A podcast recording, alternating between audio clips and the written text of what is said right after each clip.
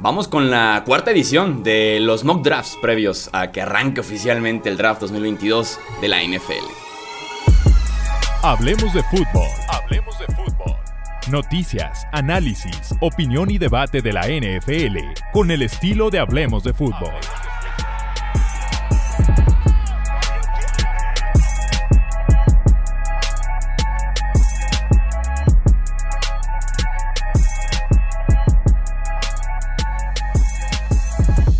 ¿Qué tal amigos? ¿Cómo están? Bienvenidos a un episodio más del podcast de Hablemos de Fútbol. Yo soy Jesús Sánchez. Tenemos un nuevo mock draft con un nuevo invitado. Sabemos que estamos haciendo aquí todo un recorrido para poder tener diferentes perspectivas, diferentes análisis, diferentes rankings de jugadores previo al draft 2022 de la NFL. Y nos acompaña en esta ocasión Alejandro Montoro, que es parte del equipo de Route Running, tanto del podcast como también la gran guía que hacen año con año y que es la primera vez que nos acompaña aquí en Hablemos de fútbol. Así que Alejandro, ¿cómo estás? Y bienvenido.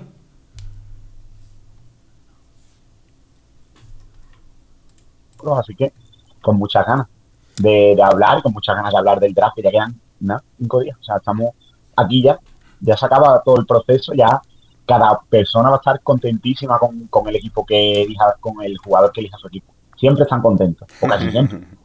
Sí, no, eso, eso, eso, nunca falla, ¿no? Nunca la gente reacciona mal a los picks de su equipo. Eso, nunca pasa. Este, antes de arrancarnos con el mock draft, un año más que hicieron la guía eh, en español, totalmente en español, ahí en Road Running. ¿Cuántos perfiles incluye la guía de este año? Hay cerca de 350 perfiles analizados, analizados, hay unos 330 más o menos jugadores, contando equipos especiales y tal, o hay un poco más pero es la guía más grande que hemos hecho. Son un montón de jugadores, un montón de posiciones. Otra vez, el draft son 250 aproximadamente, 251 jugadores aproximadamente. Así que son prácticamente 80, 70 jugadores más de los que hay en el draft seleccionados. Así que la idea es era hacer todo, todas las selecciones, o prácticamente todas las selecciones. Es muy difícil, pero ya a ver si este año tenemos suerte y podemos llegar hasta una quinta ronda con todo el mundo dentro de la guía o algo así. Estaría muy chulo y nada, o sea, es la última que, vamos a hacer también, hay que, hay que remarcarlo. Y hemos dicho, mira, ya que es la última, vamos a hacerla por todo lo alto, vamos a hacerla lo más grande que podamos y al final nos ha salido el número tan grande de jugadores que hay. Sí, cerrando con broche de oro en ese sentido, ¿cómo se puede conseguir la guía de este año?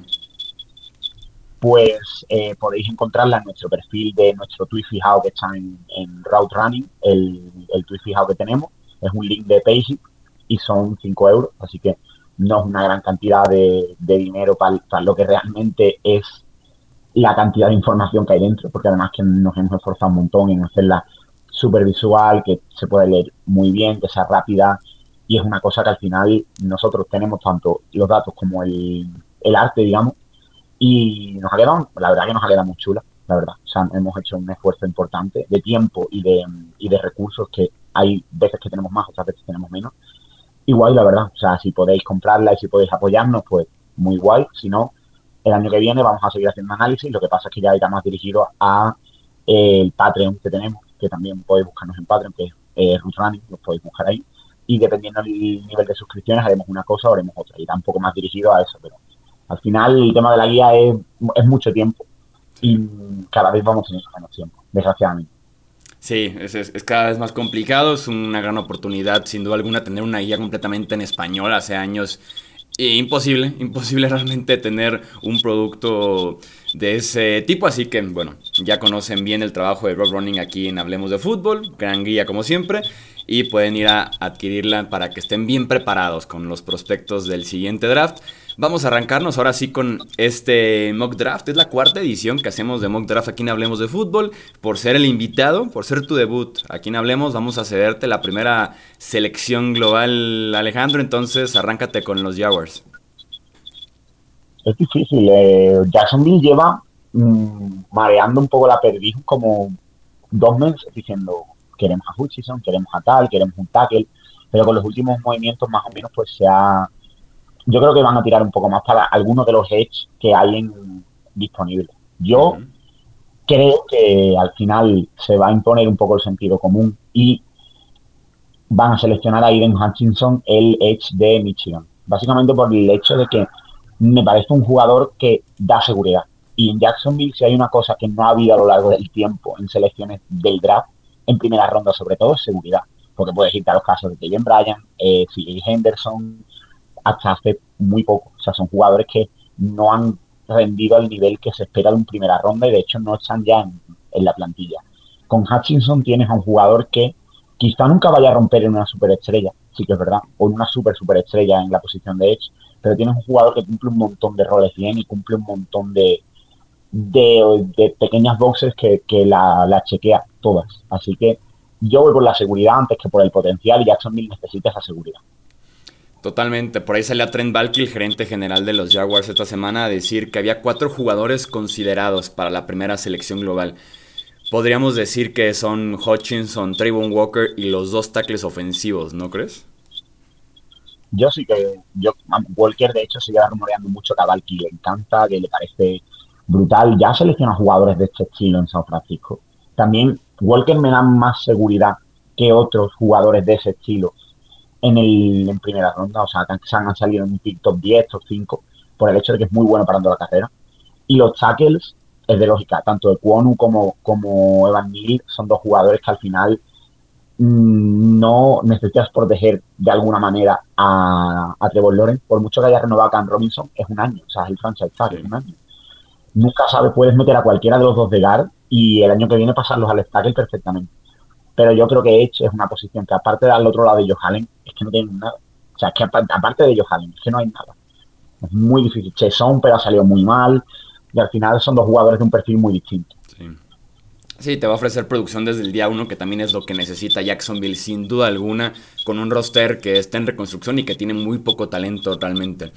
Eh, vamos con la segunda selección, que son los Detroit Lions. Aquí constantemente hemos estado debatiéndonos tal vez entre Trayvon Walker y Kayvon Thibodeau. Eh, también requieren de una presencia muy fuerte en Edge. Tienen eh, muy poco. Tienen a, los Guaras, ya, ya salió Trey Flowers. Vamos a darles a Trayvon Walker, que es el prospecto que ha estado eh, subiendo como la espuma en este proceso del draft, o que por lo menos se ha estado emparejando recientemente entre lo que piensan los equipos de la NFL y lo que piensan los medios de este Edge de Georgia. No es el que está no es el más espectacular en la cinta de juego, lo hemos dicho una y otra vez, pero bueno, el potencial por el físico, por las mediciones, el tiempo y demás está ahí con Trayvon Walker y también deberá tener un impacto inmediato, básicamente con Detroit. Eh, vamos con la tercera selección global. ¿A quién tienes con Houston? Este es otro pick que Houston realmente necesita cualquier jugador con un mínimo de talento, porque es un roster que tiene poquísimo.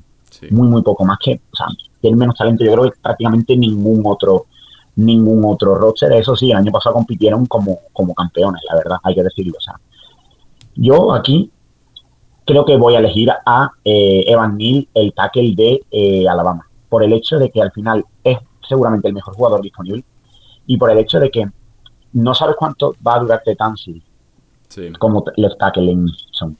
Lo mismo, eh, Tansil hace una mitad de temporada muy buena y dice Houston, es la oportunidad que tenemos de tradearlo, de conseguir assets y tengo a Evan Neal jugando de guard hasta el momento en el que pueda ser el tackle titular de este equipo.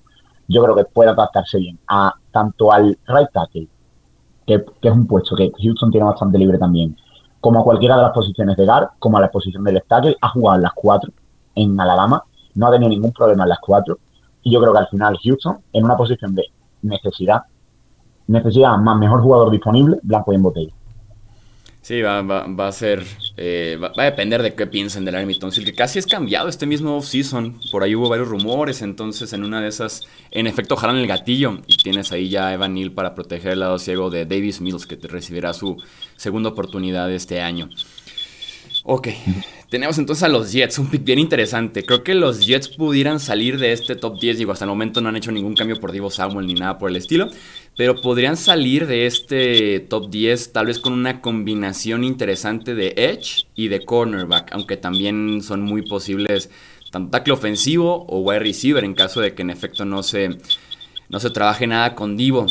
Aquí la situación sería qué combinación es la que te gusta más, ¿no? Si tal vez ahorita un Kayvon Thibodeau y más adelante un Derek Stinley, o ahorita un Sauce Garner y encontrarte más adelante, si todo sale en orden, con un Jermaine Johnson, por ejemplo, ¿no? Como que la combinación, cuál es la que mejor pinta tiene en ese sentido para, para Nueva York.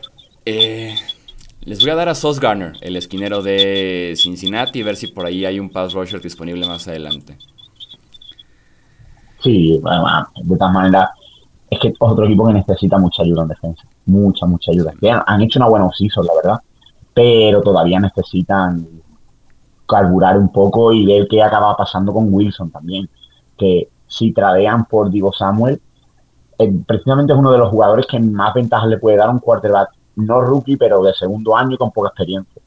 A mí es un draft que me interesa un montón de, de Jets. Sí, sí, sí, va a ser bien interesante. Aprovechando que está aquí Sauce Garner, para mí no tengo como tal un ranking de, sin importar posición, pero he dicho varias veces que creo que Sauce Garner ocuparía por ahí el primer puesto en este draft 2022. Eh, en tu ranking, en tu Big Board, ¿quién es tu jugador número uno? Aprovechando. Mi jugador número uno es, a pesar del valor posicional, es mm. Kai Hamilton que yo creo que son de esos jugadores que se vale. O sea, tienes un talento así y de esos jugadores que te cambian la defensa entera, desde, desde el puesto de safety. Ya ha pasado con otros jugadores, no tan potentes, o sea, Derwin James, por ejemplo, es un caso que viene a la mente, pero con Hamilton tienes un poco una versión alfa incluso de ese jugador. Así que, pese a que el valor posicional de un safety no es precisamente el más valioso, nunca mejor dicho, pero Hamilton es de esos jugadores que puede cambiar una defensa completamente. ¿Te animas a dársela aquí a Nueva York o vas a ir por otra ruta con los Giants? Yo creo que voy a hacer con los Giants el pick lógico y normal, que sería darles a Ike Ekwonu el tackle de North Carolina State. Básicamente porque necesitan ayuda en, el, en la línea ofensiva. Y lo bueno de Kwonu es que tiene esa versatilidad para jugar fuera adentro. Puedes jugar en el gap, puedes jugar en el tackle. De right tackle yo creo que encaja a la perfección porque es un tío súper agresivo. En el juego de carrera puede aprisionar a cualquiera y en un esquema como el que va a tener Nueva York, que va a priorizar también diversos, diversas jugadas con personal más, más liviano, digamos, en, determinados momentos. Y la carrera, mucha carrera exterior y mucha carrera como se ha jugado en Búfalo. Al final tenemos un jugador que va a poner al, al el 90% de las veces al, rival en el suelo, por lo potente que es y por lo fuerte que es. Tiene que mejorar un poco en el, en el tema de em, en set de pase, porque los set de pase que ha tenido en, en North Carolina State no han sido muy trasladables a nivel NFL, pero por características atléticas, por características físicas, la adaptación a la NFL va, a ser de un año como mucho. A mí me gusta mucho, yo creo que puede hacerlo muy bien allí. Sí, es un gran tackle y la agresividad, cómo termina sus bloqueos. Sería muy feliz en ese caso, por ejemplo, Saquon Barkley, ¿no? Que está también en una temporada bastante clave en su carrera. Eh, tenemos la sexta selección con los Panthers, que es donde empieza a hacer algo de sentido tal vez la posición de coreback. Aprovecho para, si bien este pick es el que me corresponde, de una vez preguntarte varias cosas, preguntarte aquí varios aspectos de, la, de los corebacks. ¿Cuál es tu ranking del 1 al 5 de los corebacks? El primero es Malik Will, el segundo es Matt Corral, el tercero es Desmond Reader, el cuarto es Kenny Pickett y el quinto es Sam Howell. Lo tengo bastante claro prácticamente desde el Sí, sí, sí, está interesante. Lo que me agrada es que por fin en todo este proceso encuentro un hermano eh, de Matt Corral. no tengo un número dos, pero me gusta mucho. O sea, creo que tiene un futuro en la NFL en el esquema indicado. Sí, sí, sí. O sea, el tema es que el esquema que ha jugado el Mix es relativamente poco trasladable a nivel NFL, a nivel esquemático. Pero oye, es un jugador que tiene muchas cosas muy positivas. El, tema que tenga un release tan rápido y pueda avanzar prácticamente desde cualquier punto es muy positivo. También el, atleticismo que tiene, otro jugador que fuera del pocket se mueve muy bien. Tiene que mejorar un poco el hecho de no crearse presión o no, o no vencerse a la presión y tener más presencia en el pocket. Pero la mejora del año 2020 al año 2021, esta temporada pasada 2021-2022 que ha tenido, a la hora de cuidar el balón, no rifarlo y ser un quarterback más consistente, a nivel mental, yo creo que te da mucha esperanza para que vaya creciendo poco a poco en la NFL. Y si tuvieras tú aquí el pick de los Panthers, como poniéndote un poquito en la posición del gerente general del equipo, ¿crees que van coreback o crees que van, por ejemplo, ataque ofensivo, que es la otra gran necesidad? Yo espero que como aficionado del equipo eh, haya un trade back o sea, lo primero que pienso, que hay un trade back, que alguien suba al 6, pero yo lo veo muy difícil. En este draft veo muy complicado que alguien suba en el top 10. O sea, siempre hay trades, o sea, siempre hay, hay un equipo, no sabemos nunca, y suben y tal, pero me cuesta mucho verlo. El trade back sería lo mejor porque es que encima no hay picks entre, entre primera ronda y quinta ronda, no hay, no hay picks. O sea, que lo suyo sería recuperar. Si no, yo creo que personalmente van a acabar tradeando por un un veterano, por Garópolo principalmente, o por Mayfield. Sí, es, es una gran ruta. Elegiría, elegiría Ok, y aprovechando otra pregunta en el, en el, mismo sentido, aquí que nos preguntan en el chat que tenemos en vivo en Twitch, el tema de los corebacks, ¿no? De que este año no es tal vez la mejor camada y qué tanto los equipos podrían estarle echando un vistazo al siguiente año. Tengo entendido que en Off Running ustedes sí ven el colegial de inicio a fin eh, durante la temporada de colegial antes de enfocarse ya después un poquito más al draft. Eh, si me dieras un vistazo muy general de la clase 23 de corebacks, ¿qué tal viene? Está bien pinta bien, pinta muy bien. O sea, solamente con el hecho de que, de que Bryce Young y CJ Stroud sean el 1 y el 2 de la clase, ya pinta muy, muy bien. Y aparte luego hay gente como Will Levis, como Spencer Rattler, si rebota y, consigue ser un quarterback con cerebro en, South Carolina.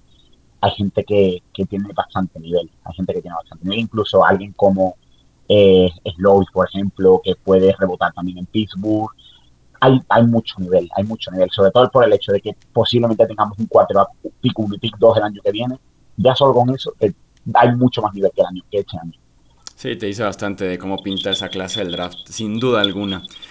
Ok, tenemos entonces, regresamos aquí al mock draft después del paréntesis en la posición más importante con los Panthers. Eh... Les voy a dar a Charles Cross, el tackle ofensivo de Mississippi State. Creo que si se quedan en este pick sería lo más lógico. Es tal vez la peor línea ofensiva de toda la NFL. Hay que proteger al que sea que vaya a estar jugando de coreback. Y me parece que ya la diferencia entre estos 1, 2 y 3 de tackles con el cuarto y quinto es notable. Así que de una vez Charles Cross. A mí me parece bien. Yo creo que pick 6, yo creo que va a acabar saliendo Cross en el top 10 prácticamente seguro. Más si salen los tackles muy pronto, lo del 1 y el 2. Es que hacen arrastre Cross es para mí el tercero. Y bueno, en mi borde es el segundo, pero vamos, empatado con Equonu, que son uno hay, dos, dos hay dos A mí me gusta mucho Cross. Ok, tienes otra vez a los Giants, ya les diste Equonu, séptimo global. Es fácil, es fácil yo creo. O sea, yo creo que se habla mucho de que Thibodeau cayendo por tema de que no está centro 100% en el fútbol y tal, cuando te caen talento, sin necesidad de subir y sin necesidad de hacer nada, te cae un talento en el pick 7 como Kayvon Thibodeau, tú lo, lo, eliges. Así que elijo en el número 7 a Kayvon Thibodeau y salgo con Equon y Thibodeau, que son dos talentos a desarrollar muy gordos, la verdad, los dos. Los dos tienen el potencial de acabar siendo top 5 en su posición en la NFL, porque Thibodeau tiene todas las armas físicas que quieras y más, más una mejora técnica y un entendimiento del juego que ha ido año a año mejorando. Y luego la, la base que tiene es muy buena, es un jugador que para muy bien la carrera, que es muy largo, que le puedes poner prácticamente en cualquier punto y te va, y te va a presionar al, al Yo creo que en Oregón incluso se le ha sobreutilizado para que jueguen muchos, muchos sitios diferentes y no lo han utilizado donde realmente es súper, súper efectivo, que es con la mano en la tierra, que es un jugador que atacando el hombro exterior del tackle va a hacer mucho daño, atacando por dentro con movimientos interiores, es un causa estrago. Es un jugador que si en Nueva York necesitan seriedad también, necesitan legitimizar el proyecto, tú sales con dos jugadores de este potencial y de este nivel que tienen ya, yo estaría súper contento. Sí, sería un, gran primer día irte con Tíbodo para los Giants, sin duda alguna. Y aparte Tíbodo encaja muy bien en el, modelo que tienen de pass rusher en Nueva York, que tiene que ser alto, tiene que ser largo. O sea, no puede ir un, edge rusher a Nueva York, a los Giants, que no tenga esas características. Se demostró históricamente y, y Kevin Tíbodo sin duda alguna cumple con eso.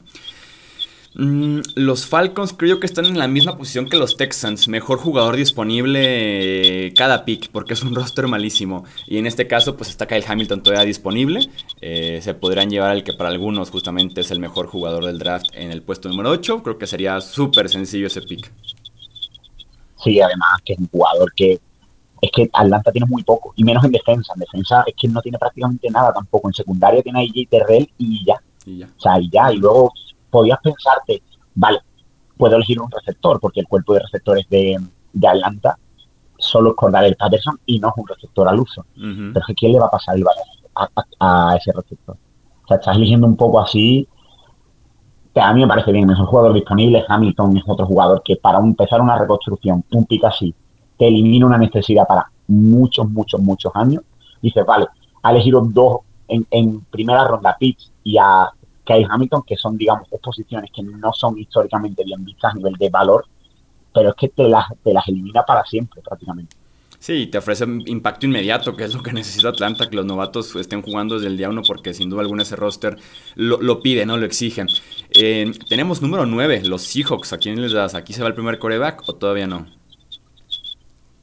Está bastante, está bastante complicada, la verdad, porque al final Seattle es otro equipo que creo que están un poco en el limbo, porque no entienden todavía que están en reconstrucción, pero es que no pueden ir a la temporada con Drew Locke como cuatro. Uno. No van a tradear por Mayfield ni van a tradear por Garoppolo. Así que yo voy a darles el primer quarterback, Malik Willis, el quarterback de eh, Liberty, que es para mí el que, si yo tuviera que jugarme un pick top 10 por él, era el único por el que lo hacía. Por el hecho de que el, techo que tiene es mucho más alto que el del resto. Solamente por las armas físicas que tiene, es un corredor brutal, es un tío que fuera del pocket crea jugadas de la nada y luego tiene un brazo que es un cañón. Es un tío que puede hacer cualquier lanzamiento en FL cuando le da la gana. El problema mecánicamente es un desastre a día de hoy. Dentro del pocket está lo justo y necesario hasta que la jugada se rompe y busca siempre la display. Los ojos que tiene le juegan malas pasadas porque les, cortan rutas y trata de buscar siempre la jugada más espectacular y quizá la menos efectiva.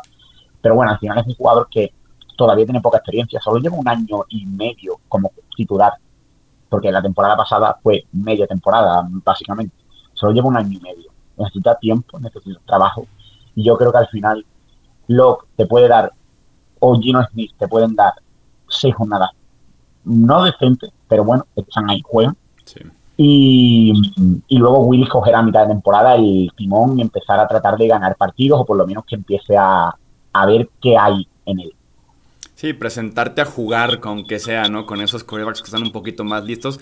Además, porque con el brinco que tiene Malik Willis de Liberty a la NFL es, es el doble, ¿no? Si fuera nada más de una conferencia Power 5 y a partir de ahí empezar a jugar en la liga, ¿no? Se siente más importante ese brinco. Y por, cuando lo vimos contra, contra talento de Power 5, eh, fueron los peores partidos de Malik Willis por bastante, sobre todo ese partido que tiene contra Ole Miss, ¿no? Es el, es el que le batalla bastante. Al final, y también en la Senior Bowl, hay mucha gente que se flipó por 3, 4 lanzamientos y tal. Tampoco fue una Senior Bowl brutal de Malik Willis. Ni... Se notó un poco el salto de nivel de talento. Sobre todo que además, en él, en Liberty, en muchas ocasiones estaba como obligado a ser la persona que sacara el partido adelante sí o sí. Y eso, el obligarte a jugar el Hero Ball, en la NFL van a decirle, tranquilo. O sea, no tienes por qué jugarte todos los balones de manera heroica en todas las jugadas. Hay que relajarlo un poco, hay que que estudie un poco y luego eh, sacarlo al campo. Pero yo, por potencial, Seattle necesita también un relevo natural de, de Russell Wilson. Y Seattle, personalmente hablando, no va a dar tanto asco el año que viene como para aspirar a un pick 1 o 2. Tiene un roster demasiado bueno como para aspirar a eso y con Pete Carroll no vas a aspirar a eso tampoco. Tenemos en el pick número 10 a los Jets de Nueva York. Ya les di en el pick 4 a Sauce Garner. No se me hace tan descabellado aquí un Derek Stingley. No sé qué tantas veces en la NFL, en la historia, vayas corner, corner en la primera ronda, sobre todo dos veces en el top 10. Pero es que la defensiva secundaria en Nueva York fue la peor la temporada pasada. Eh, hay un dato que repito aquí una y otra vez, que es cuando llegamos a la semana, creo que 16 o 17, todos sus defensivos secundarios, tanto cornerbacks como safeties, eran de sexta ronda para atrás, sexta, séptima o incluso undrafted, y eran de primero o de segundo año. Así de joven y mala era la defensiva secundaria de Nueva York. Creo que aquí Stinley podría hacer algo de sentido. Hmm, Jermaine Johnson platicaba un poquito ahí el escenario del Edge o que se vaya el primer wide receiver. Me queda claro que después de este pick puede empezar ahí la seguidilla de wide receivers con los Commanders, por ahí Vikings, vienen después Eagles, Saints, Chargers. Hmm, para apostarle un poquito a la ayuda de Zach Wilson. Les vamos a dar wide receiver, vamos a arrancarnos con wide receiver. Insisto, yo iría por cornerback, pero haciendo un poquito de sentido, no creo corner dos veces seguidas. Les voy a dar a Garrett Wilson, el wide receiver de Ohio State, para apoyar al otro Wilson, a Zach, el quarterback de la franquicia. Sí, yo creo que es que necesitan, en ataque necesitan talento en varias posiciones. Tackle tampoco sería una locura, lo que pasa es que al haber salido los tres primeros, pues tirarte con Penning es un poco menos seguro, la verdad, que, con, con otras posiciones. Pero vamos, que tampoco sería raro que decir, sale eh, Gardner en el 4 y sale Stingley en el 10, yo me lo puedo creer perfectamente. perfectamente. yo creo que al final va a depender mucho como esté de sano para acabar en el top 10. Porque como esté sano y los equipos tengan la, certeza de que lo está, a mí me, resulta muy difícil que lo saquen del, del top 10, top 15. Sí, estoy muy de acuerdo. Creo, que los equipos se van a enamorar porque hemos visto ya ese factor antes, ¿no? El tema de dejar un poquito de lado la salud, tal vez las dudas de esfuerzo, eh, teniendo un freak atlético como lo es Derek Stingley. Lo hemos visto una y otra vez, creo que también va a ser, va a ser top 10. Eh, tienes aquí a los Commanders en el número 11. Washington es otro equipo que mm, está relativamente poco de competir y competir bien, porque es otro equipo que necesita un poco hacer clic en ataque y todavía en ataque, a ver, necesita al necesidad receptores, por ejemplo, yo creo que es una cosa bastante bien. Te tiene McLaurin, pero bueno, está todo el rollo y se renovará. Yo creo que sí va a renovar, que le van a ofrecer un buen dinero, va a acabar renovando, que no va a tener el problema de Divo Samuel. Tienen también a Curtis Samuel, que no ha funcionado bien de momento, pero yo voy a darles otro receptor que no es del perfil de ninguno. Yo con el pick número 11 voy a elegir a Drake London, el receptor de USC, que es un receptor que han elegido anteriormente, pero no tenían el nivel de, de Drake Es un jugador que es muy grande, muy físico, muy, muy competente en, el, en ganar yardas tras recepción, que es una cosa muy sorprendente para un receptor tan grande. Él era ex jugador de baloncesto, se nota mucho a la hora de cuando el balón está en el aire, parece que está cerrando un rebote, porque nadie le gana en ese sentido. Muy alto, muy grande, tiene los brazos muy largos, el frame que tiene es larguísimo, puede jugar en el slot, que ya lo ha hecho durante dos años en USC, puede jugar en el exterior, es muy intercambiable tanto con McLaurin como con Samuel. Y yo creo que es de esos jugadores que a Carson, a Carson Bay le viene increíble. Por el hecho de que precisamente no es el cuadro más preciso del mundo. Mejor tener a alguien que tenga un radio de catch muy grande que tener a alguien con un radio de catch más pequeño. Sí, completamente. Sí, London es un gran complemento para ese grupo de, de, wide receivers de los Commanders. ¿Cuál es tu ranking de, los receptores? ¿Cómo los tienes acomodados? Mi ranking es eh, Wilson, es eh, Traylon Burks, el 2, que creo que también encaja bien, pero creo que London encaja mejor. El tercero es. Em, ¿Quién era el tercero? El tercero es. Ah, Jameson Williams. El cuarto es Chris Olave y el quinto es Drake Ok, creo que es la primera vez que veo a Drake London como quinto wide receiver. Pero vamos, eh, los cinco para mí tienen prácticamente grade de primera ronda. O sea que son jugadores que están muy pegados. Tenemos en el pick número 2 a los Vikings. Creo que no se la piensan ni medio segundo en ir por Derek Stingley. Es una necesidad muy grande. Tienes un talento, como decíamos, de top 10 fácilmente en este draft. Y aparte lo reencuentras por ahí con Patrick Peterson, con otro histórico cornerback de, LSU. Entonces me gusta como guía incluso en ese aspecto Peterson. Sin duda alguna Derek Stingley. Em, tenemos a los Texans otra vez en el número 13. En el pick 3 Tampoco diste Evan Neal. Tampoco me la pienso mucho. Jermaine Johnson. Jermaine Johnson, el Edge de Florida State. Houston necesita trabajo en el Edge. Houston, yo creo que el esquema es increíblemente positivo para, para Jermaine Johnson, que es otro jugador que a Lobby Smith le va a encantar por el hecho de que muy bueno parando la carrera, muy, muy bueno, de lo mejor del draft, prácticamente contra Von Walker. Y yo creo que al final es otro jugador que puede tener una producción muy decente desde el primer año. Es un jugador que está preparado desde el día uno para jugar en los profesionales. Ya lo demostró este año Florida State en cuanto ha tenido snaps. Porque él sale de Georgia porque no tiene muchos snaps, pero aún así consigue 6 sacks. Y este año en Florida State como titular indiscutible lo ha demostrado de sobra, ha dominado la Senior Bowl, ha dominado la Combine también a nivel atlético, a nivel físico, súper preparado para jugar en la NFL desde el primer día y Houston se lleva un titular de impacto inmediato. Sí, aparte Johnson un año en Florida State y llegó y se convirtió en el defensivo del año, ¿no? De la conferencia, así de dominante fue de impacto inmediato. Eh, tenemos a los Ravens, número 14. Aquí estoy considerando tackle ofensivo que Trevor Penning empieza a hacer un poco más de sentido en este puesto 14, más porque si no se va aquí se va o 16 o 17 con Saints y Chargers, creo que es el rango oficialmente de Penning. Un Jordan Davis, el liniero defensivo interior de Georgia. Creo que es un defensivo muy, muy Ravens, que han tenido ya este perfil de nose tackle anteriormente, que es un tipo atlético, que si en algún lugar, en algún vestidor se puede empezar a comportar un poquito mejor Davis en temas de esfuerzo, en temas de peso y demás, es justamente el de Baltimore. Eh, les voy a dar justamente a Jordan Davis, el liniero defensivo interior de eh, Georgia. Sí, la verdad. Si no sale aquí, en Chargers yo creo que es ideal.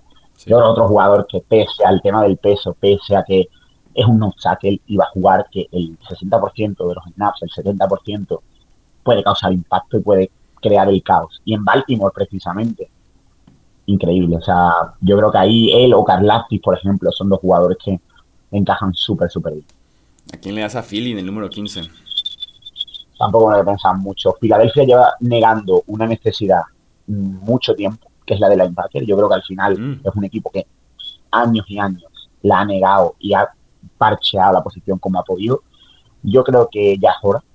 Imagino un equipo que va a ser competitivo este año, darle un jugador competitivo como es Devin Joy, el eh, linebacker de Utah, que yo creo que es el blueprint, el, lo ideal para lo que es un linebacker en la NFL en al día de hoy. Es un jugador que puede cubrir prácticamente a cualquiera, se mueve genial en espacio, es capaz de evitar bloqueos y poder jugar en el backfield y placa extremadamente bien, siempre está cerca del balón, un jugador que provoca fumble, que provoca intercepciones, que defiende pases y que encima es súper vocal como líder, que eso creo que en Filadelfia pueden, pueden, puede servirle de mucho desde el primer momento, de convertirse en uno de los líderes jóvenes de una defensa que está cambiando de guardia ya, porque ya está con jugadores más jóvenes como Sweat, como Joy. Son jugadores que al final pueden ir creciendo prácticamente juntos y Joy es un, es un tío que va a ser titular desde casi el minuto cero que pisa Filadelfia. Creo que es lo más alto que se ha ido Devin Lloyd en lo que llevamos de los mock draft. Casi siempre aquí era o cornerback o wide receiver, dependiendo de lo que existiera ahí en temas de valor. Es una necesidad, sin duda alguna, Devin Lloyd.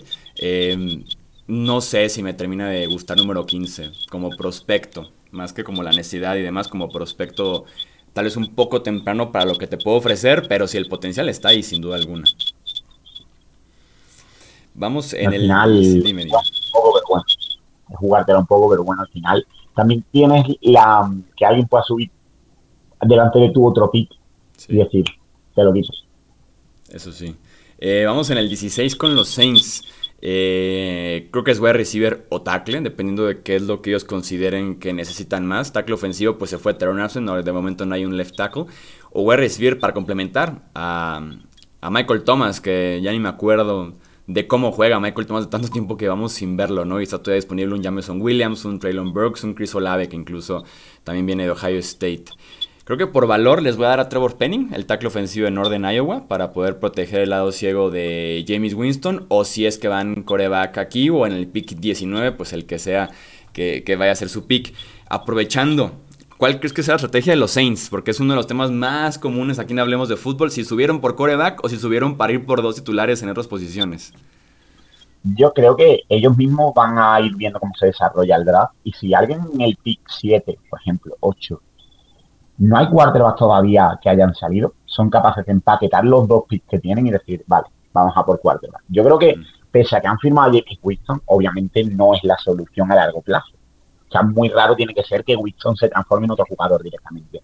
Si no, siguen teniendo assets, digamos, para competir y si les caen dos jugadores que quieran en este draft, decir, vale, tengo una necesidad en el puesto de receptor, tengo una necesidad en el puesto de tackle, vamos a cubrirla no nos ha salido el plan como queríamos, no nos ha salido el plan para elegir un cuarto, pero bueno, son dos picks muy altos y que nos puede caer alguien que tiene mucho nivel todavía. Yo creo que son, es un equipo que se lo piensa mucho, es un equipo muy cerebral y en los últimos años se está viendo el hecho de cómo manejan el cap, el hecho de cómo manejan a los jugadores.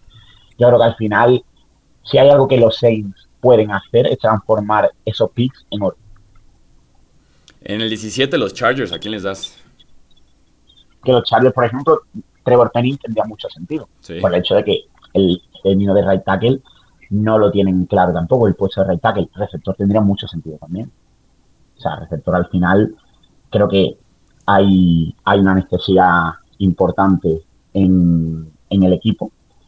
Y yo voy a ir a por Jameson Williams, el receptor de Alabama, que yo creo que complementa muy bien todo lo que tiene. Un ataque creo que además a Herbert le viene increíble un jugador de estilo, alguien que pueda lanzar bombas de 40, 50 yardas. Y Jameson Williams, rapidísimo, aporta también en equipos especiales, aporta también en la zona corta, es un tío que con el balón en las manos es súper peligroso. Siempre necesitas un receptor de este estilo para ser...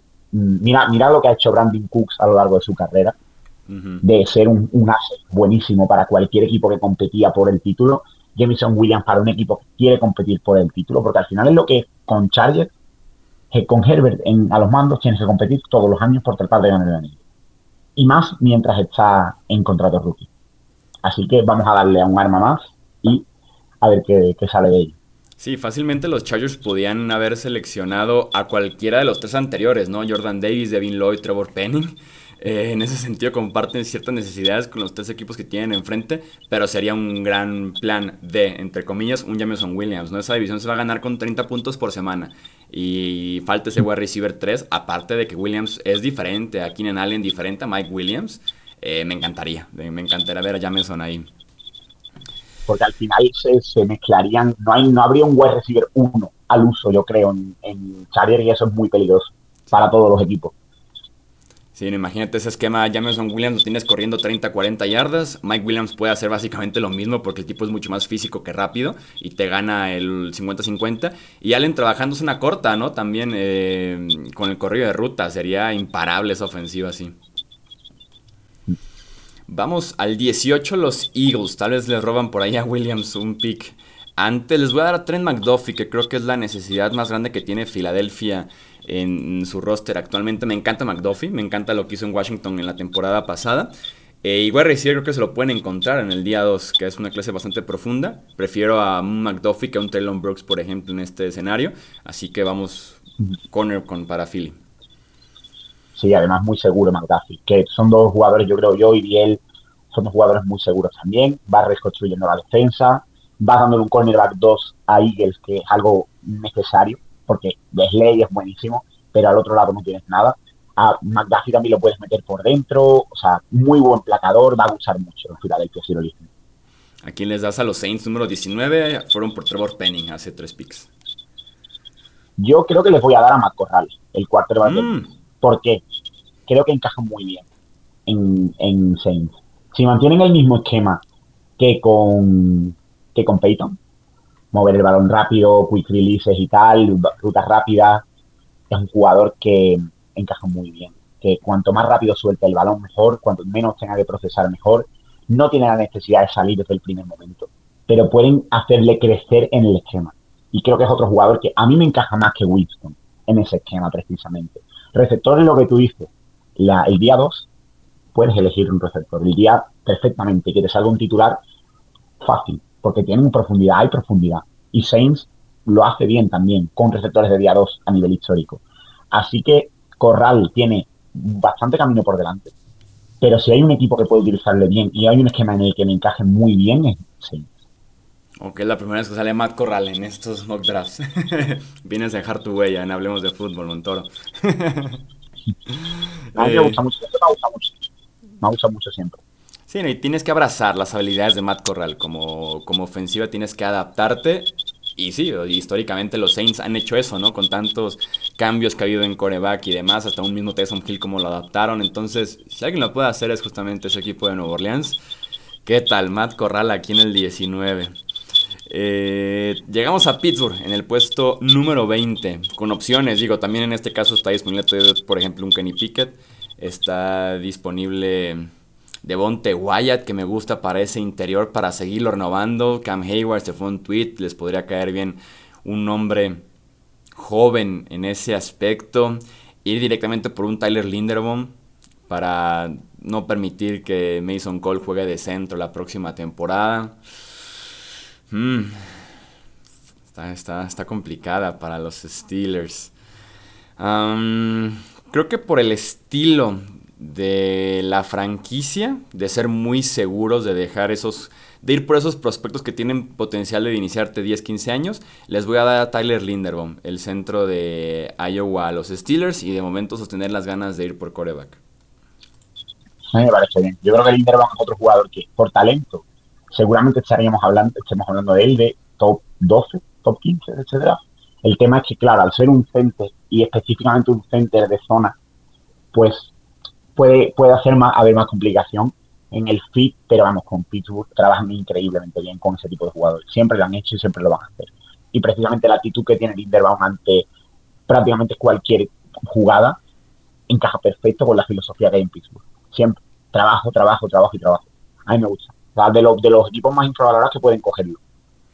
¿A quién le das a Nueva Inglaterra número 21? Yo voy a ir también aquí por un jugador que me parece súper, súper tapio, que no es el más vistoso, no es el más flashy, en la posición de las menos vistosas también, Yo voy a elegir a Zion Johnson, el línea ofensiva interior de Boston College. Yo creo que es un jugador ultra safe. Cualquier trabajo que le pidas, te lo va a hacer. Cualquier posición que te pidan cubrir, la va a cubrir. Y es un jugador que quizá no tenga el techo de otros, pero automáticamente entra en ese equipo y es titular. Desde el primer día como guardia, desde el primer momento. Y no va a ser un jugador que va a causar ningún problema. Es un jugador que va a hacer su trabajo. Como es el lema de los Patriots, va a hacer su trabajo y punto. Y no va a dar problemas ni va a dar quebraderos de cabeza de dónde colocamos, dónde tal. Va a jugar. Y lo que necesita Patriots eh, es precisamente jugadores con ese lema, jugadores para construir en ese estilo. Sí, aparte muy ad hoc lo que van a hacer la ofensiva, que seguramente es correr con Damien Harris y con Ramondre Stevenson 30, 40 veces por, por partido, que esa es la ofensiva de Nueva Inglaterra, más que darles, por ejemplo, un wide receiver y aspirar al desarrollo de Mac Jones. No te quería decir nada en este pick, te platico rápido. Existe una huelga activa de los aficionados de Nueva Inglaterra en contra, hablemos de fútbol, porque en cada uno de los mock drafts que hemos hecho les hemos dado o a Zion Johnson o a Kenyon Green. Hemos coincidido yo en ese rol y otros invitados en ese mismo rol y recibimos comentarios que seguramente van a hacerse presentes en este de aquí, en este mock draft también, de vamos mejor cornerback, vamos mejor wide receiver, un poquito más flashy el asunto.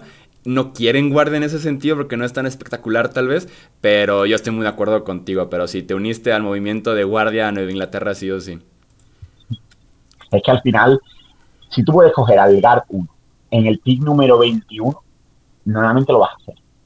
Mejor que elegir al cornerback 4, en el, ya simplemente por valor. En segunda ronda puedes coger un Tariq Bullen, por ejemplo, que es un cornerback que a, los Patriots, a nivel físico, encaja perfecto. Puedes coger en, un receptor en segunda ronda, perfectamente.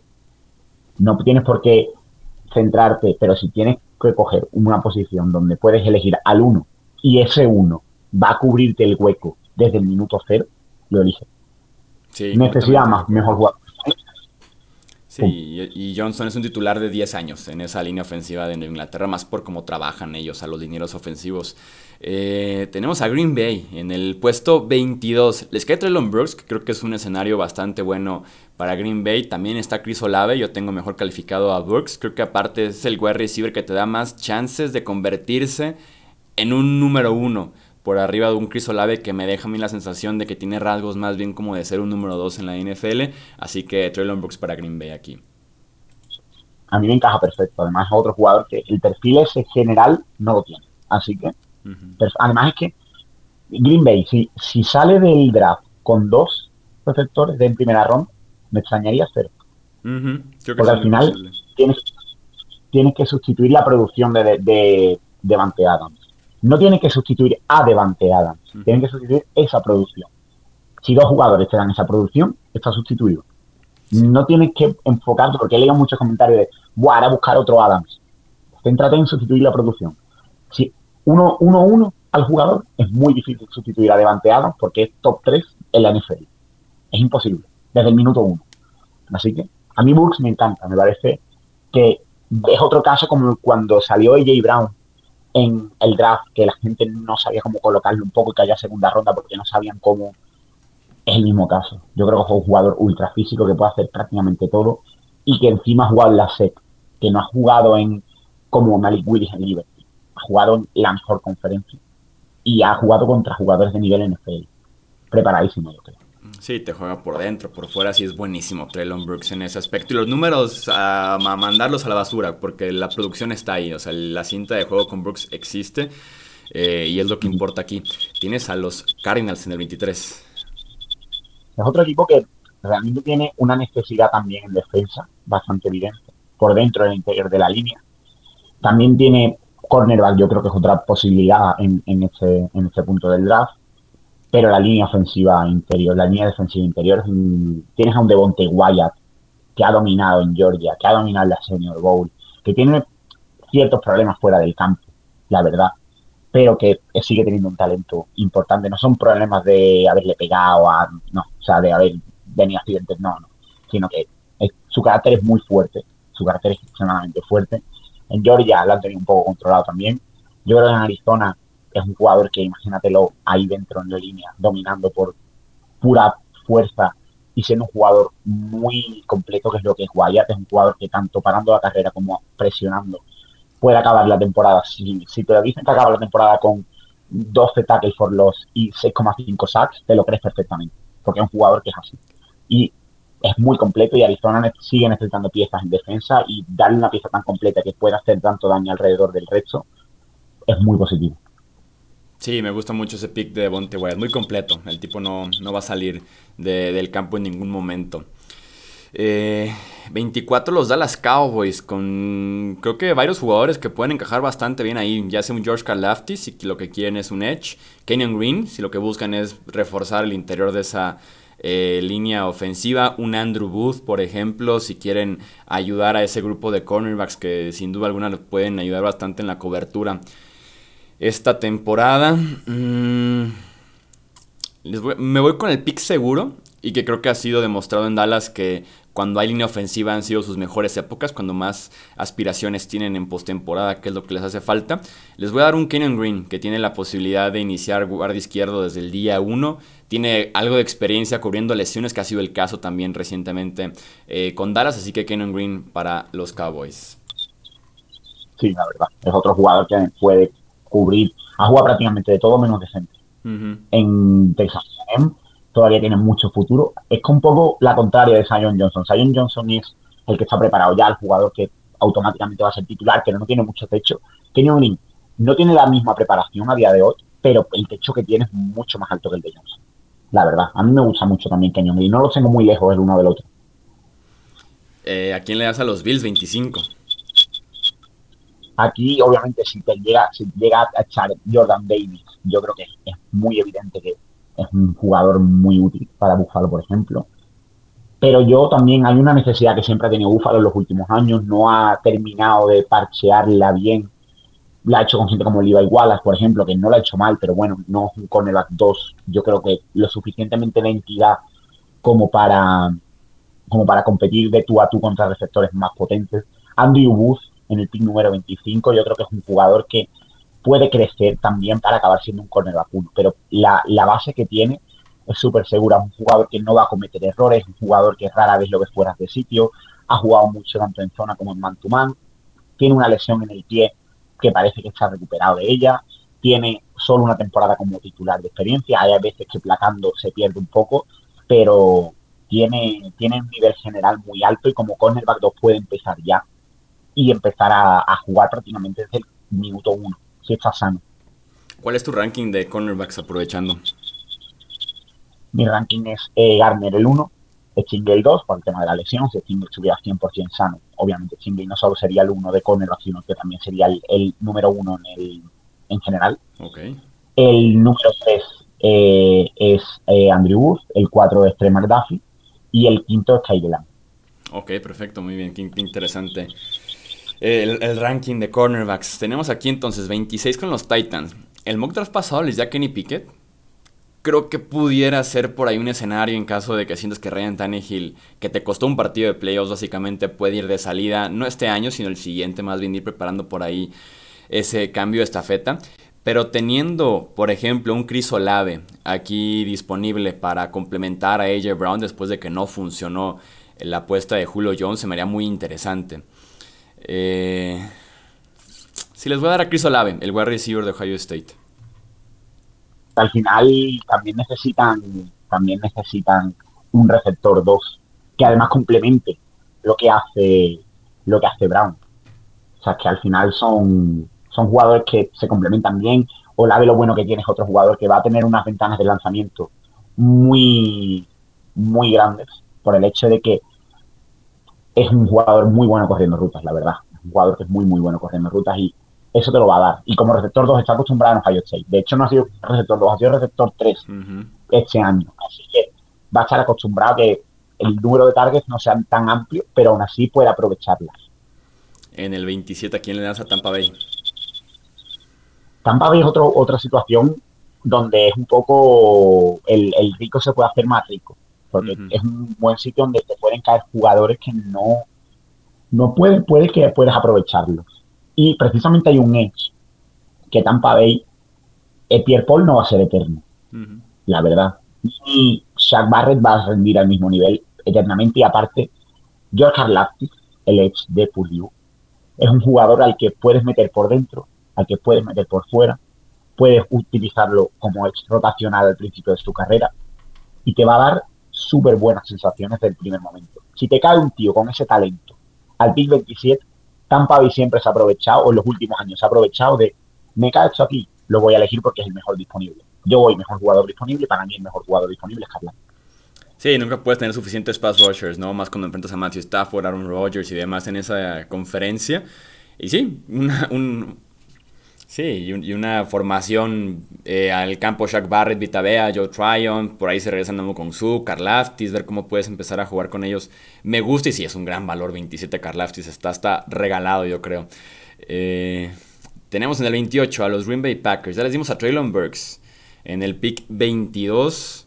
Realmente un equipo que no tiene tantas necesidades, que, que no es como que esté urgido fuera de la posición obviamente de wide receiver. No me parecería descabellado wide receiver, wide receiver, que es lo que platicábamos eh, hace unos momentos, que pudieran hacer ese double dip en la posición. Está todavía Jahan Dodson, que es un perfil más de jugarte en el slot, como reemplazo tal vez de un Randall Cobb que lleva de salida, de un tipo que es muy ágil, que también te puedes tirar algo el campo.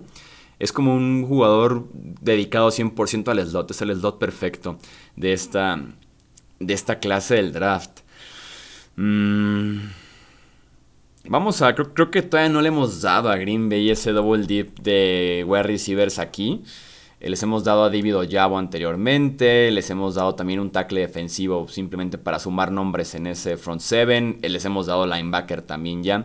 Vamos a darles a Jahan Dodson, el wide receiver de, Penn State. A mí me parece bien también. Creo que al final si salen con ese tipo de jugadores, los dos muy, muy complementarios entre sí, pueden acabar teniendo muy buen grupo joven de receptores y adaptar, adaptarlos lo más posible al nivel lo más pronto posible. Si no te sale bien uno, puede salir bien el otro y si te salen bien los dos ya sería increíble. Yo apostaría por eso 100%. Tienes el primer pick de los Chiefs aquí en el 29. Yo otro, otro que lo tengo claro. Para mí, uno de los mejores jugadores disponibles a final de primera ronda es un cornerback, que es Kai Lam, el cornerback de Florida. Que Kai Lam quizá tenga más riesgo que eh, tanto Stingley, Booth, Garner y, y McDuffie. Pero el nivel riesgo-recompensa que tiene es muy alto. O sea, el, hecho de que sea tan grande, tan rápido, que haya jugado en cobertura de hombre prácticamente el 90% del tiempo en Florida, en la que haya podido secar a jugadores de un nivel muy alto, pero luego le ven la falta de esfuerzo, la falta de actitud a veces. Si consigues mantener la raya y si consigues mantenerlo a un nivel alto de concentración y meterlo, implicarlo en el equipo desde el minuto uno, puede, imagínate lo bien y lo, bueno y lo efectivo que sería en una división como la que tiene Kansas City. Sí, completamente. Completamente, que hay, que defender el pase en esa, en esa división oeste de la conferencia americana. Y aquí con el pick número 30, wide receiver sería tal vez ya aquí cuestión de gustos, si preferirías un Sky Moore, si un Christian Watson, si un George Pickens, incluso crees que alguno de estos tiene calificación de primera ronda eh, como equipo. Creo que al final de cuentas, en ese sentido, confían en Mahomes, Andy Reid y lo que hay en la posición de wide receiver, ver qué tanto pueden seguir creciendo, porque hemos tenido cómo crecen wide receivers en ese esquema, ¿no? Y un pick que ya compartía aquí antes, que me gusta mucho, es el David Ojabo. Creo que aquí en el número 30 es un regalo y que Kansas City no tiene la urgencia tal vez porque es un roster en general bueno y es un proyecto que va a ganar durante muchos años más por tener a Reid y a Mahomes ahí, entonces no es como que la urgencia de que Oyabo te juegue desde el día 1, pero si te puede jugar el siguiente año, dejas ir a Frank Clark y entra Oyabo, ¿no? Sale en ese sentido un pass rusher de Michigan y entra otro. Sí, a mí me parece ideal. Además, en el quinto, tienes la opción de quinto año con Oyabo por si se pierde mucho esta temporada, te lo aseguras. Yo creo que puede ser un pelotazo, la verdad. O sea, Oyabo, yo de hecho creo que es muy posible que al final de primera ronda alguien hasta incluso acabe subiendo a por él en uno de los últimos picks. Por el hecho de darle el quinto año, muy joven todavía, tiene muy poca experiencia, así con la poca experiencia que tiene, el atleticismo que tiene y lo, rápido que aprende, es una cosa que es muy rara de ver. ¿Y a quién le das al campeón de la americana, el 31 con los Bengals? Bengals tiene una necesidad en la defensa que es la de cornerback, que yo creo que ahora mismo en este pick no me siento especialmente cómodo con ningún jugador. Creo que Kyler Gordon quizás sería el siguiente si tuviera que elegir un cornerback exterior pero McCreary, por ejemplo, que lo creo 100% un jugador de slot, Kyle Bullen creo que es muy pronto para él, Y hay un jugador en secundaria que ha hecho mucho en, en Michigan, que es Dax Hill, el safety.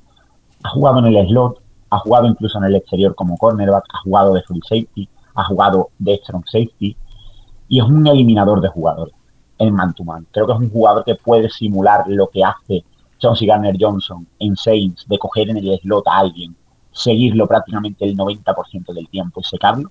El atleticismo que tiene Hill es buenísimo, solo por el hecho de que sea tan buen atleta y lo puedas encajar en tantos sitios, yo creo que, que un equipo como Cincinnati puede aprovecharlo perfectamente. Sí, me gusta mucho Daxton Hill, es de mis jugadores favoritos por todo lo que puede hacer, justamente por eso, porque si no te funciona de slot cornerback, mándalo a safety, mándalo a cubrir tal vez a ese jugador diferencial, a los Tariq Hill de, la NFL, a los Jalen Waddle, creo que puede hacer mucho en la NFL Daxton Hill, y es un gran pick en el 31, te ofrece creo yo con buen valor Daxton Hill, que su rango como es a partir de justamente este final de la primera ronda. Y llegamos al 32 con los Lions, el último pick Aquí tiene sentido coreback. Digo, está la opción de quinto año que es muy valiosa. Si es que quieres sentarlo detrás de Jared Goff, que tal vez sería lo, lo más inteligente, o ponerlos a competir a ver quién gana entre Goff y el novato, ya sea Reader, ya sea Pickett. Porque realmente jugadores con calificación de primera ronda en este punto son pocos. Em, por ahí una Covedín creo que encaja muy bien, aparte con la filosofía que tiene Dan Campbell en Detroit. Si quisieran ir wide receiver, ahorita es cuando, porque en la segunda se van a soltar un montón de wide receivers. Travis Jones me gusta un montón como tackle defensivo en este draft y tiene también mucho filosofía Detroit en ese aspecto. Dan Campbell 100%, Travis Jones, Aquí pueden coger mejor jugador disponible. Sí. O sea, es muy buen la verdad, el de Lions. ¿Tú crees que van coreback aquí al cierre o no? Yo no lo creo, yo no lo creo. Yo creo que no van, que no van quarterback, a no ser que Malik Willis por alguna razón esté disponible. Pero yo no veo a, a Campbell cogiendo en el 32 a Desmond Reader, por ejemplo. Y aparte está cansado, ¿no? De decir que que no va a coreback, que va para largo, que están cómodos con Goff, como que en ese sentido ha vendido mucho esa idea. Les voy a dar a Travis Jones, que creo que es de los mejores jugadores disponibles ahorita, el tackle defensivo de Yukon, que te puede jugar no tackle, que te puede jugar tackle defensivo y es un gran prospecto. A mí me gusta mucho, yo creo que es otro de esos jugadores que va a estar, si no acaba en la primera ronda, va a estar entre el pick 32 y el 40. Ahí va a estar, porque tiene mucho talento. Igual que Nacovedín, igual que Kyler Gordon seguramente. Va a haber muchos jugadores, Bernard, eh, Bernard Rayman, el, tackle de Central Michigan, van a estar muchos jugadores por ahí. Incluso algunos de los Giants, quizá. Eh, aprovechando que tú eres de los grandes expertos en temas también de día 2, de día 3, platícanos un poquito, así como muy rasgos generales, qué esperaríamos para ronda 2 y ronda 3, qué posiciones van a dominar en ese aspecto. Yo creo que el receptor es una posición que obviamente va a tener mucha presencia en el segundo día, tanto en el segunda ronda como en tercera ronda. Edge, solo por el hecho de la profundidad, porque nos han salido seis en primera ronda, pero es que a lo mejor hay otros seis que en segunda ronda pueden salir perfectamente. Es una posición súper, súper amplia este año, prácticamente tiene talento en todas las posiciones. Línea ofensiva interior, me parece una clase súper interesante, porque al final vas a tener una muy buena clase de defensa, si no consigues a Linderbaum en primera o principios de segunda, vas a tener a gente como Cam Jurgens, como Diane Farham, como Cole Strange, y los vas a tener disponibles en el, a partir del segundo día y vas a tener un, un upgrade importante también. Tackle, yo creo que por lo menos hasta los 10, 12 primeros tackles van a acabar saliendo relativamente pronto porque es otra posición de necesidad y gente como los Matt Mitchell de Luisiana, eh, Abraham Lucas de Washington State, Nicolás Petit Frere de Ohio State, Bernard Raymond de, de Central Michigan, son jugadores muy interesantes y que van a acabar saliendo en el segundo día seguro. Cornerback este año, no hay gran cantidad de, profundidad. Una afición que normalmente años anteriores hemos visto salir 20 cornerbacks en las cuatro primeras rondas, yo creo que este año no va a darse el caso. Pero, por ejemplo, safety sí que es una posición donde tienes a Louis Sainz, tienes a Jalen Petrie, tienes a Jaquan Brisker, tienes a Daxton Hill, ya un nivel bastante alto y eso que se ha borrado gente de este que también tenía un nivel altísimo. En general en defensa, una, salvo línea defensiva interior y cornerback, yo creo que es una, clase bastante profunda. Tyden es otra, es otra clase que y running back, que son carne de segundo día. Running back empezaremos a ver a los Free Hall, eh, a los James Cook eh, a partir de, esta segunda ronda. Quarterback, no espero mucho, la verdad. Espero que todos, prácticamente todos salgan, todos los top salgan en segunda ronda, porque al final tiene, nos han quedado Reader, Pickett, Howell, Strong. Yo creo que estos cuatro Strong a finales de tercera y el resto un poco antes, creo que acabarán saliendo.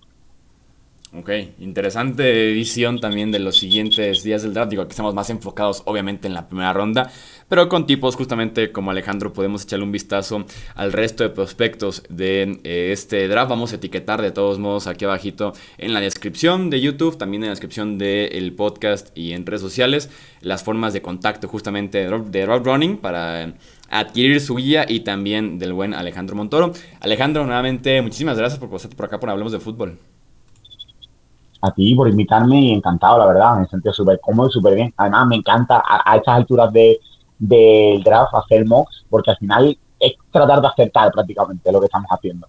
Sí. Sí, es la mejor forma también de ubicar ahí necesidades, prospectos y demás. Por eso aquí estamos haciendo uno tras otro y con diferentes perspectivas. Justamente en este caso tenemos la de un experto como Alejandro. Entonces le agradecemos nuevamente pasarse por acá. Recuerden, estaremos en vivo en la primera ronda del draft en nuestro canal principal de YouTube y también en Twitch, analizando cada una de las 32 primeras selecciones que nos ofrezca el draft 2022 de la NFL. Yo soy Jesús Sánchez, esto es Hablemos de Fútbol. Hasta la próxima. Gracias por escuchar el podcast de Hablemos de Fútbol. Para más, no olvides seguirnos en redes sociales y visitar hablemosdefutbol.com.